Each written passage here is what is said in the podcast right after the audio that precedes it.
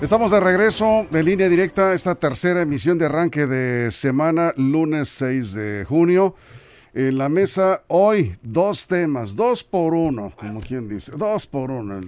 En rara vez hemos tocado dos temas, yo creo que es la segunda vez en toda la mesa de análisis de línea directa y hoy era necesario atender estos dos temas, así que sin mayores preámbulos, muchas gracias por continuar con nosotros y gracias doble para quienes están compartiendo esta transmisión en vivo con sus contactos, con sus eh, conocidos.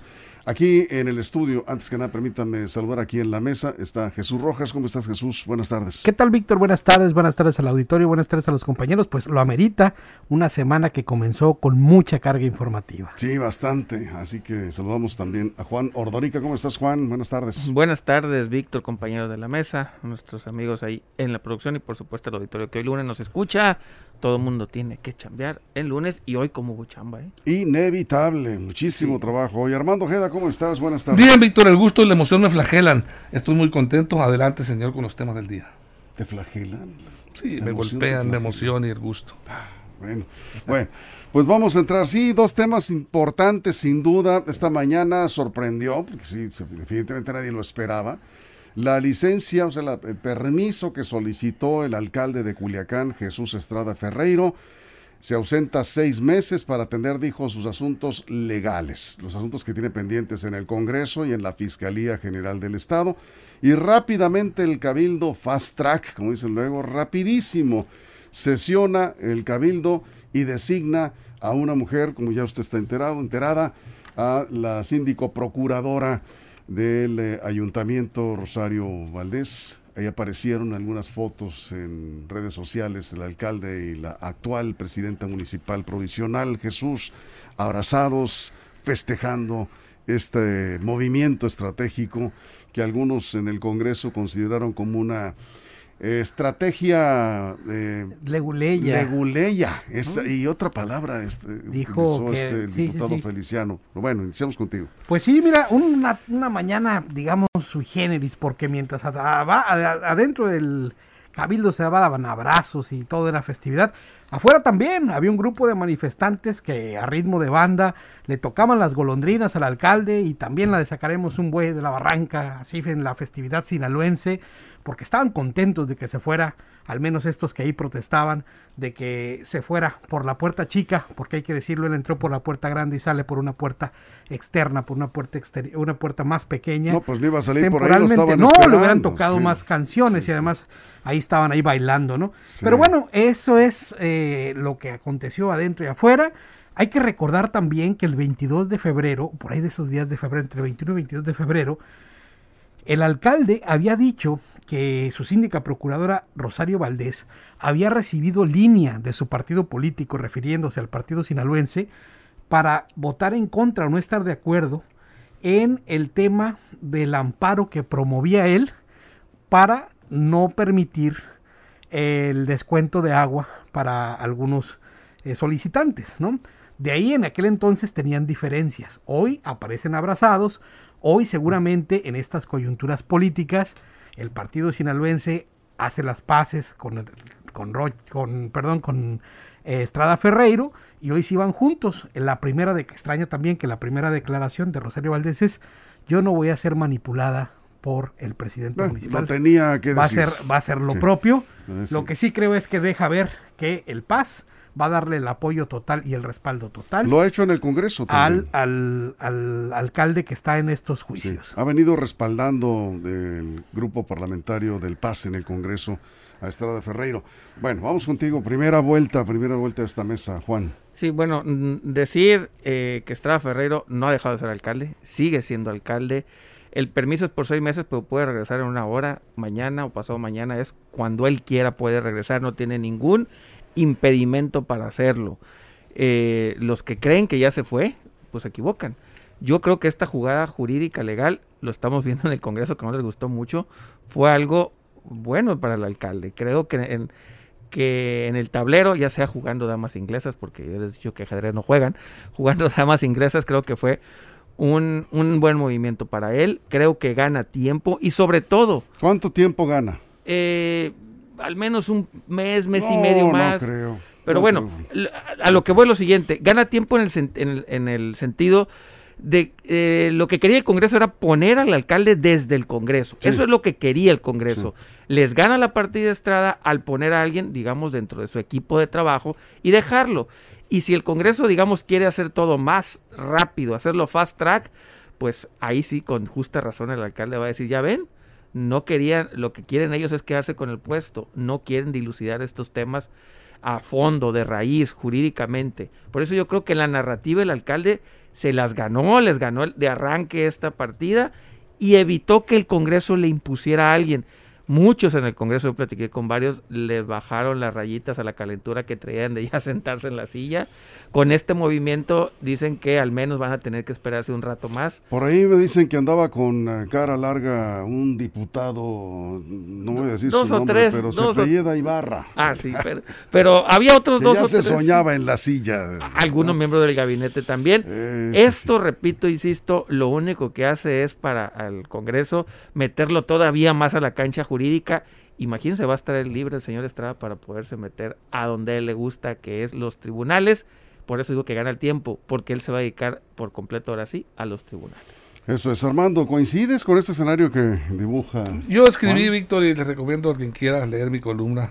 Exacta, hago unas especulaciones, unos análisis, ahí está, punta de lanza. Pero mira, Víctor, qué paradójico el hecho. El mismo día, 6 de junio, en que Jesús Estrada Ferreiro hace un año estaba celebrando su triunfo electoral, hoy, este día, pues tiene que salir por alguna de las puertas de Palacio eh, Municipal, porque dice que no vieron por dónde salió, pero bueno, salió dejando, abandonando Por el Paliza, cargo. Abandonando el cargo que en esa ocasión había ganado.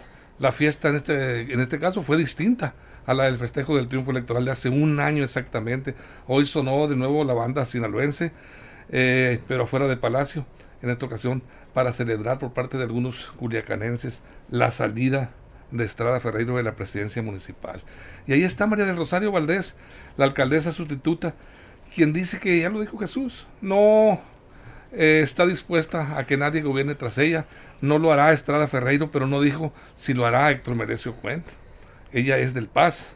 Es un triunfo, yo lo veo de esa manera, de Cuen. Y ahí es donde yo pienso que pudo haber habido una triangulación, una negociación, quizás eh, discreta, en donde este Rubén Rocha Moya pudo haber negociado a través de otras personas la salida airosa de Estrada Ferrero bajo alguna circunstancia que beneficie a Estrada. Yo creo, y ahí, No, creo que tu bueno, es mi punto de vista, pudiera ser, Víctor, no, Sí. no, no tengo los argumentos, Pero, pero yo sí tengo argumentos. Mira, pero hoy mira. el gobernador del estado, no por, por Sí. tiempo nada más, el gobernador del estado declaró ahorita en la tarde que no se va a meter en ese asunto, ni va a establecer... Siempre lo ha dicho, Víctor. Permíteme, no, yo te dejé hablar. Ni va a establecer comunicación con la alcaldesa provisional. Eh, dijo que eh, no entiende esa jugada de Estrada Ferreiro, que en todo caso el Congreso tendrá que decidir sobre ese si me dejas terminar tema. nada más Eh, un, si no es un- por tiempo, 15 permíteme. segundos, sí, pero me quitaste la palabra antes tiempo, pues por adelante tiempo- Jesús. Tiempo, perfecto. Jesús, sí. Pues sí, fíjate, el Paz, al Paz le quitaron el Rosario y Cozalá y se quedó con la capital.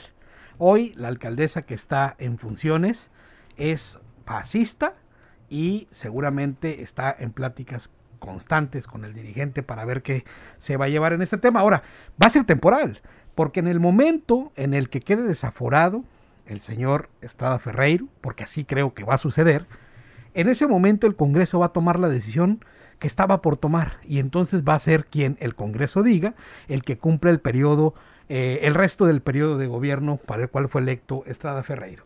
Estrada Ferreiro está ganando tiempo, está haciendo, está siguiendo su estrategia jurídica, pero no creo que de, llevar la estrategia jurídica a ganar la narrativa, yo creo que estaba muy lejos. ¿Por qué? Porque él hoy demostró otra vez una incongruencia. Él dijo que de ninguna manera lo iban a sacar de la silla de la presidencia municipal y él salió por pies. Bueno, aquí donde sí veo, no sé Juan, una estrategia, me parece, eh, cuando habla Armando que pudiera ser una estrategia del gobernador, yo más bien veo una estrategia de Estrada Ferreiro y el Paz. Sí, sí. Ahí sí eh, eh, puede, puede darse un escenario en donde hay una negociación para que Rosario Valdés, pasista, se quede al frente de la presidencia municipal, por lo menos de manera provisional, y ganan tiempo, estoy de acuerdo contigo, nada más que no creo que ganen tanto tiempo. No, no, pues, tiempo, estoy hablando, acuérdense que había voces que decían que esta misma semana le iban a desaforar, entonces ganar un mes, mes y medio, dos, es patear el bote un poquito más adelante y conseguir estos amparos, estos preciados amparos que quiere Estrada Ferreiro para evitar, evitar salir eh, ya permanentemente del cargo. Eh, yo creo que sí se queda eh, la, síndico, la síndica procuradora. Sin embargo, eh, también es un triunfo pírrico para el Paz porque ¿qué tanto tiempo se va a quedar? Si el alcalde Estrada Ferrer puede, repito, regresar mañana, pasado o en una hora. O el Congreso la puede remover cuando se termine todo el proceso. A ver, una pregunta técnica. Si el Congreso resuelve lo del desafuero... y no hay amparos de por medio, si no hay un amparo de por medio de que eso suceda, en ese momento... Hasta ahorita no están parados. No, hasta ahorita. Eh, en el momento que el Congreso decida ya el desafuero, en ese momento el Congreso puede y debe aparte nombrar a un candidato. Sí, porque prácticamente quedaría destituido el presidente municipal eh, una vez que el procedimiento Pero bien importante, queda destituido en lo que se define las acusaciones en la fiscalía. Si la fiscalía y los tribunales lo declaran inocente, podrá regresar al cargo. ¿eh? Eso es. Ahora está por el otro lado el juicio político, ¿no? Que ese es otro. Ese es otro boleto. Armando, cerramos contigo porque vamos a ir a una pausa y después de la pausa vamos a regresar con el tema de la investigación. el juicio político Eso es. Ahí sí. Bien, Armando. Yo decía ahorita que podría ser una negociación triangulada entre el gobernador Rocha Moya, Estrada Ferreiro y Melesio Cuen, por supuesto. No, eso descartado, bueno, ¿eh? Descartado por, lo que, no, por lo que dijo el gobernador. Sí, Víctor, pero eh, lo dice políticamente, hay que pensar que es un político eh, avieso, inteligente, no va a decir públicamente que negoció. El, gobernador, Víctor, hay que entender eso. ¿Pero qué bases tienes tú para decir Bueno, yo creo, fíjate, yo creo, eh, la, una de las bases es que pudo haber sido una, una eh, jugada de, dos bandas de, gobernador. Porque, por un lado, pues negociar la salida tranquila, pacífica de Estrada Ferreiro, y por otro lado, por otro lado, contentar de alguna manera a Héctor Merezo que no queda con la presidencia municipal. Pero ¿por qué tendría que, por un lado, eh, negociar una salida pacífica del alcalde? Porque Estrada Ferreiro se está poniendo muy rebelde, Víctor, y está amenazando y está entrando en un conflicto más allá de la normalidad, de la, de la prudencia. Y también hay que recordar que está el presidente de la República, de alguna manera puede influir y decirles, arreglen eso, ya lo dijo el presidente, a través del diálogo, busquen una salida airosa.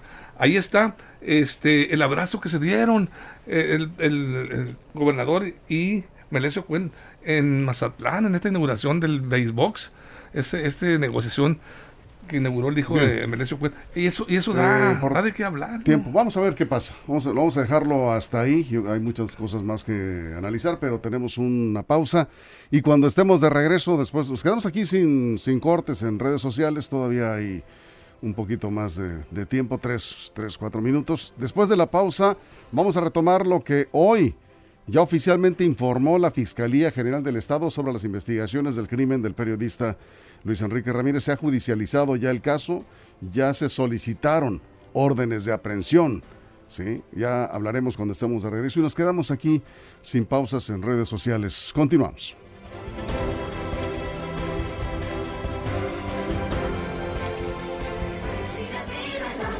Línea directa, información de verdad. Bueno, yo, yo creo, este, yo insisto que no veo ninguna negociación del gobernador Rubén Rocha con Héctor Melesio Cuen y Estrada Ferreiro para darle una salida tranquila a Estrada con esta licencia y eh, negociar la llegada de Rosario de Valdés a la, a la presidencia municipal. No veo no veo una negociación para nada, más que por lo que ha dicho el, gobernador esta tarde.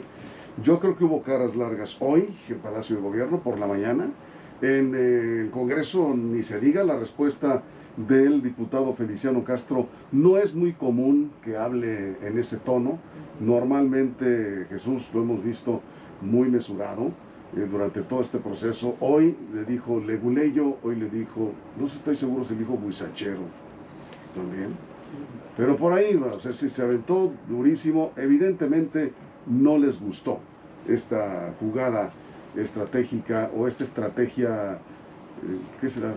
jurídica o procesal ¿no? del, alcalde. Sí, pero que además le asisten derecho, ¿no? Él tenía oh, todo, todo el derecho de, seguir la estrategia o estratagema que él quiera para poder lograr su sí, por eso digo, no lo veo ninguna negociación. El tema, el tema es que la ahora, hay pues varios funcionarios de él tienen que estar preocupados porque la fiscalía no solo va por Estrada Ferreiro, hay varios funcionarios que están en línea de investigación de la fiscalía con procesos abiertos, delitos que pueden convertirse en el orden penal. Y entonces, pues, a ver, se va a poder, se va a poder amparar Estrada Ferreiro y va a poder sacar adelante pues, sus juicios, pero los demás no se saben. Y ahí están también involucrados en, ese, en esos asuntos. Ahora, el tema, el tema que veo en esto es que yo creo que sí, gana tiempo, pero al final de cuentas el problema de fondo no está resuelto y ese problema de fondo se agudiza cada vez más en tanto que otros actores políticos van a, van a, entrar ahí al quinte. Bien, hoy dijo el gobernador Juan, no quiero meterme en ese tema, no creo que vaya a tardar mucho.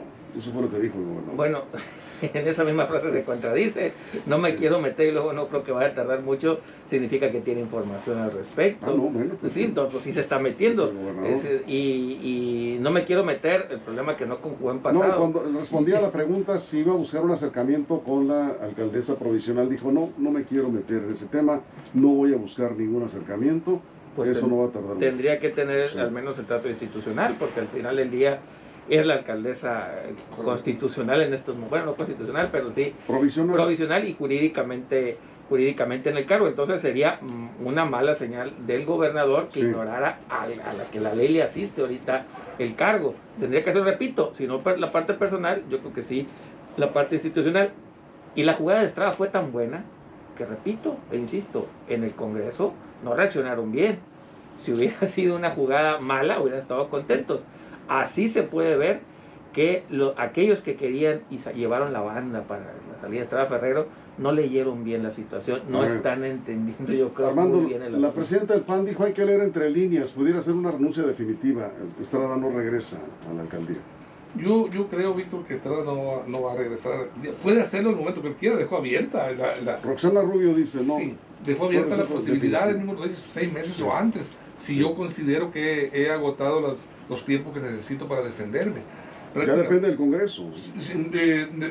no depende del Congreso. El regreso de él puede serlo, Víctor, en cualquier momento. Sí. De acuerdo Tiene que seguir solicitando permisos, ¿no? Bueno. Tiene que seguir solicitando permisos. Bueno, él, él con presentar el, el, este escrito al, al, al es decir, los tiempos que yo solicité para... Eh, ahí vamos. Eh, ahí vamos, ahí vamos.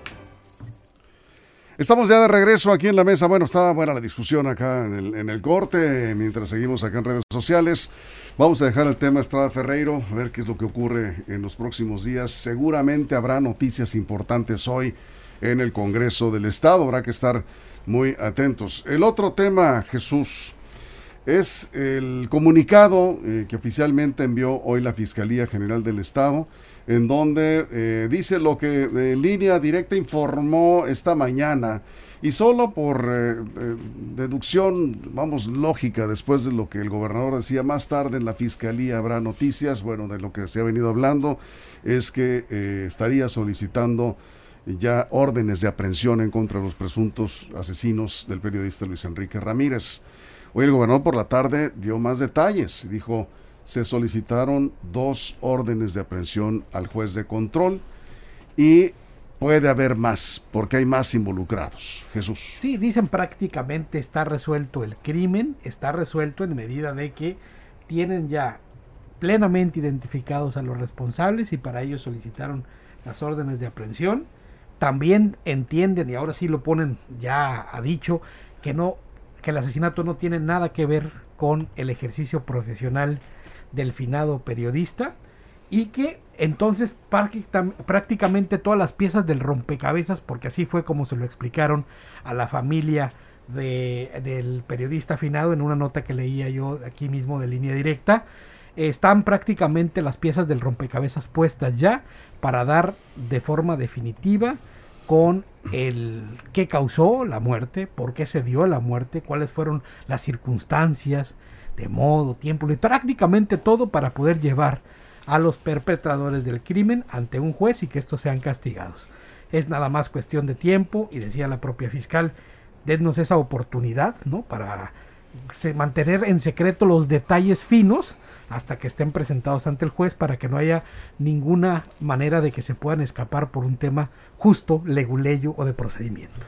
Eso es este, lo del leguleyo ya quedó ahí, este, Juan, vamos contigo. Lo que es extraño, extraordinario, no me ha tocado a mí que un gobernante anunciara una fecha determinada para resolver un caso. O sea, el gobernador dijo, el 6 de junio va a estar resuelto el caso. Es algo que no me había tocado. el 7, perdón. pero, pero lo puso con, con, fecha. Es algo, repito, inaudito, extraordinario, extraño, y, así sucedió. Otra cosa que, que al final de cuenta esta investigación, estas declaraciones, pues vienen a comprobar lo que había dicho el señor Ricardo Mejía, allá en México, que lo dijo hace como tres semanas. Y luego la secretaria. Y luego la secretaria, que pues que no tenía nada que ver con su ejercicio periodístico. Ellos se adelantaron, lo hicieron y finalmente quedó como ellos dijeron, tanto que lo regañaron y le reclamaron que por estar hablando antes, pues terminaron teniendo razón hasta ahorita por las declaraciones que hemos tenido ya de las autoridades locales. Esto habla pues el caso sigue siendo extraño. porque un, sobre todo la manera de comunicarlo, ¿por qué las autoridades federales ya lo habían cantado, anunciado, el gobernador dando una fecha exacta para dar el, resolutivo y el resolutivo sale como se había cantado hace tres semanas? Todo, no digo que, y no lo voy a, ni siquiera a poner en tela de juicio que así sea el resultado de la investigación, sin embargo la manera de comunicar pues es desasiada. Terminó pasando lo que dijeron que iba a ser hace tres semanas. Eso es Armando. Mira, yo creo que este, este caso ya está resuelto, lo han dicho las autoridades claramente. Está resuelto desde hace días ya, desde ese tiempo. Y en este informe de hoy nada novedoso aporta la Fiscalía. Dos órdenes de aprehensión solicitadas por la Fiscalía en contra de los dos presuntos responsables, dice, eso ya se había dicho. Eh, no dijeron nada nuevo, no aportaron nada nuevo, no hablaron ni del móvil real ni aportar una información que pueda considerarse nueva y de valor. Eh, yo creo que, para mi punto de vista, es muy posible que mañana, 7 de junio, Día de la Libertad de Expresión, Día del Periodista, haya información eh, de interés ya más contundente, más real, y es muy probable que pudieran hasta incluso presentar ya a algunos de los responsables en este homicidio de Luis Enrique Ramírez es, es el reclamo del gremio periodístico, de la sociedad, a nivel local, estatal, nacional e internacional. Y yo creo que de alguna manera pues están pensando las autoridades en darles este tipo simbólicamente hablando, un obsequio para los periodistas, decirles, el que asesinó a su compañero, a su amigo, aquí están los responsables, se investigó y vamos, aquí están presentes en una conferencia de prensa. Podría, podría ser que así ocurra. Eh, bueno, eh, yo no sé qué va a ocurrir, pero lo cierto es que ya ocurrió. Lo que sí ya ocurrió es que ya se solicitaron las órdenes de aprehensión. Lo que está por ocurrir es que el juez de control eh, determine que sí hay elementos, que seguramente ya los presentó el Ministerio Público, para librar, digamos, las órdenes de aprehensión, que es lo que sigue, que, que sean detenidos. ¿Cuántos? Bueno, pues podrían ser tres, cuatro, quizás los implicados. En principio se habló de dos órdenes de aprehensión eh, de manera extraoficial. Lo cierto es que, bueno, pues esto está caminando. Aquí lo que sí me llama la atención es que aproximadamente 12, 14 días la secretaria de Seguridad y Protección Ciudadana, Rosa Isela Rodríguez. Que, mañana viene, por cierto. Sí, mañana estará en, dos eventos en Culiacán, lo anunciaba el gobernador. Eh, eh, dijo exactamente lo que hoy se sabe, que ya estaban identificados, que ya estaban ubicados que el móvil de, su actividad profesional no estaba descartado. Eh, o sea, que estaba descartado, que no tenía nada que ver. O sea, lo que se dijo hoy, lo que dijo en un comunicado y lo que negó hace 12, 14 días la fiscal, es lo que está diciendo hoy. Lo mismo. Lo mismo. Exactamente lo mismo. Y además que justo en el marco de la libertad de expresión no se puede festejar en principio porque el daño es irreparable. Claro, claro. O sea, la muerte del periodista está ahí y es una pluma que no está escribiendo más. Y que ha dicho de las autoridades están plenamente identificados, pero hasta este momento no hay nadie ante el juez. Se festejará, difícilmente puedes utilizar esa palabra, ¿no?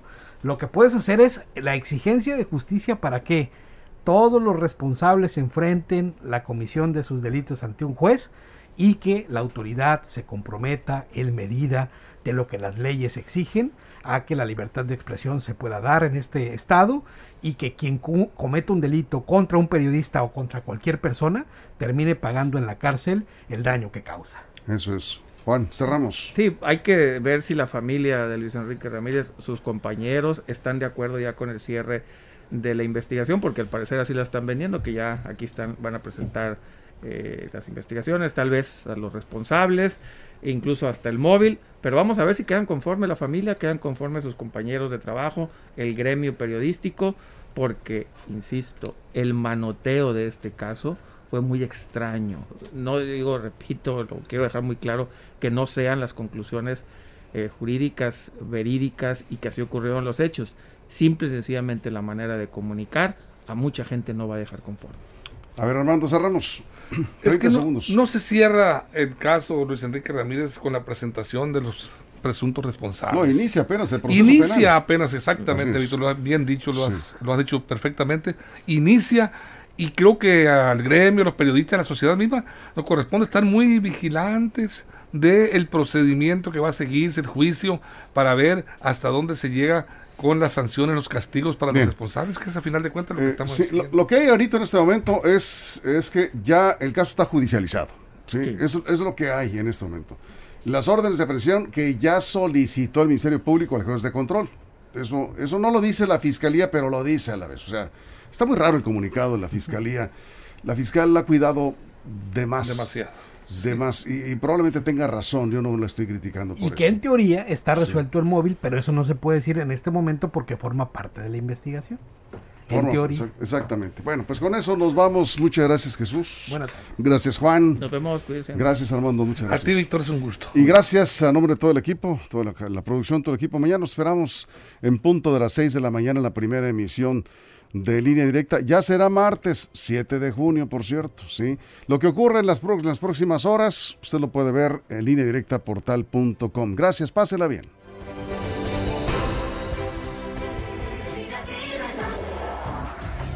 Restaurante Mochomos en Culiacán presentó la mesa de análisis nueva edición, línea directa con Víctor Torres.